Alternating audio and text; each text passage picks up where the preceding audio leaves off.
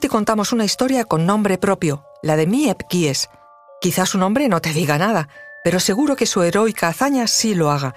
Fue la persona que ayudó a esconder a Ana Frank y a su familia en la famosa casa trasera del edificio donde trabajaba entre 1942 y 1944 durante la ocupación de Ámsterdam por los nazis.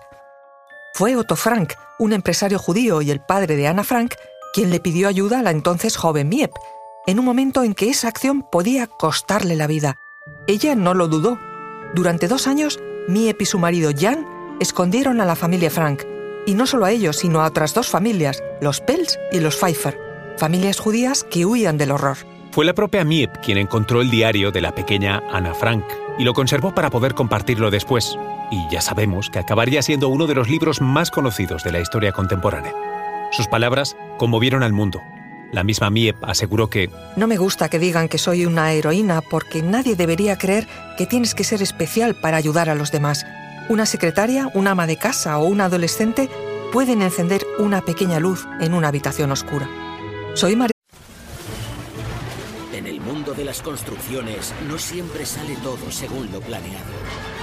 Analizamos qué falló en Ingeniería del Caos. Los fines de semana a las 4 nuevos episodios en National Geographic. De José Rubio, historiadora y escritora. Y yo soy Luis Quevedo, divulgador científico. Y esto es Despierta tu curiosidad, un podcast diario sobre historias insólitas de National Geographic. Y recuerda, más curiosidades en el canal de National Geographic y en Disney Plus. Nuestra protagonista, Miep Gies, había nacido en Viena en 1909 en una humilde familia católica. A los 13 años se mudó a Ámsterdam con una familia adoptiva y allí hizo su vida, empezando a trabajar en la compañía del empresario judío Otto Frank, dedicada a la chatarra y suministros industriales. Con el tiempo, Miep se casó con el contador de la empresa, Jan Gies, y ascendió por su valía a cargos administrativos.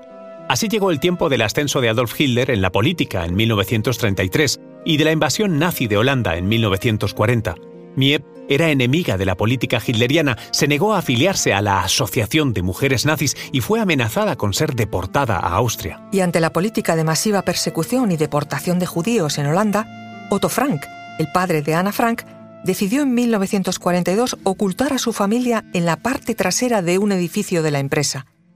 Pidió la ayuda a su empleada, Miep Gies, que junto a su marido no dudaron un segundo en organizar el escondite y ayudar a la familia Frank suministrando comida y libros. La propia Ana Frank hacía referencia en su diario a la felicidad que eso le causaba. Casi todos los días Miep consigue en alguna parte verduras y las trae en grandes bolsas en bicicleta. También es ella la que trae todos los sábados cinco libros de la biblioteca. Nosotros esperamos ansiosos la llegada del sábado, como si fuésemos niños pequeños esperando un regalo, porque es el día en el que llegan los libros.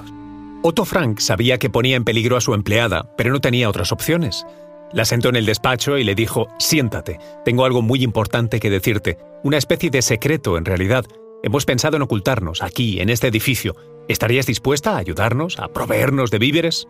El resto de la historia obviamente ya la conocemos. Sin pensarlo, dijo que sí.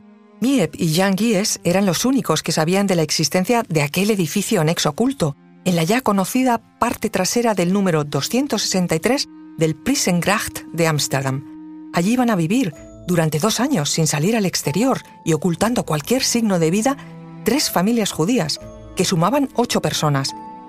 Miep Gies fue la encargada de actuar como único vínculo exterior y proveedor de las familias. Desgraciadamente veía como muchos judíos eran llevados en camiones a la estación de ferrocarril con destino a los campos de concentración. No estaba dispuesta a que ocurriera lo mismo en su entorno más cercano. Sería el secreto más importante de su vida. No se sabe con total exactitud la fecha del encierro de los Frank y sus acompañantes en aquella boardilla del edificio. Las biografías discuten entre el 9 de julio y el 12 de julio de 1942. Al parecer, recibieron una citación de los nazis y los hechos se precipitaron. La propia Miep organizó el escondite a toda prisa, recogió a la familia Frank y pusieron rumbo al encierro con las pocas cosas imprescindibles que pudieron llevarse. El secretismo de su organización es lo que permitió que no fueran encontrados antes. Entre todos los protectores se encargaban de dividirse las tareas con un único objetivo, no levantar sospechas. Ella aseguraba en declaraciones posteriores que tenían que mostrarse lo más relajados posibles con el mundo exterior, De lo contrario, la gente sospecharía. Miep se encargaba de suministrar verduras y carnes. Hoy asombra cómo pudo hacerlo para tantas personas sin que se notara que compraba en exceso para ella. La propia Ana Frank, con su inocencia, lo anotaba en su diario.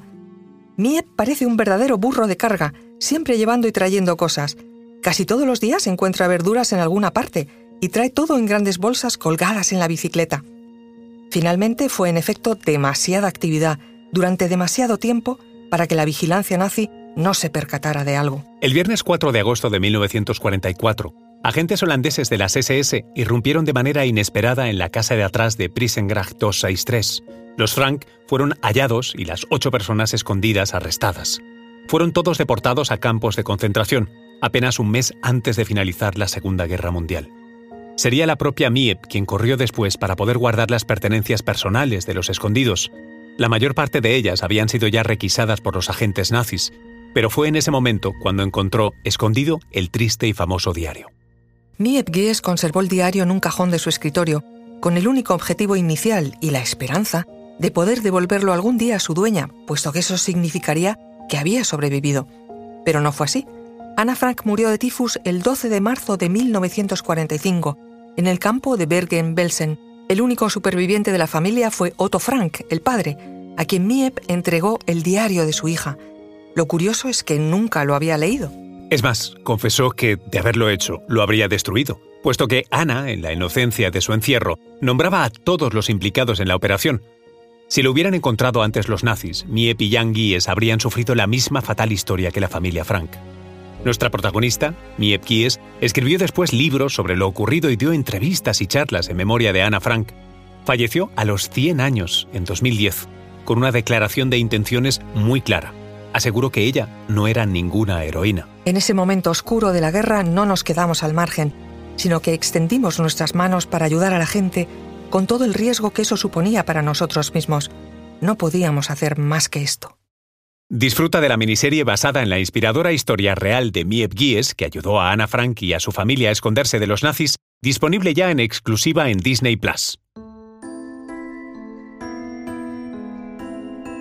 Recuerda que Despierta tu Curiosidad es un podcast diario sobre historias insólitas de National Geographic. Disfruta de más curiosidades en el canal de National Geographic y en Disney Plus. No olvides suscribirte al podcast y darle like si has disfrutado con nuestras historias.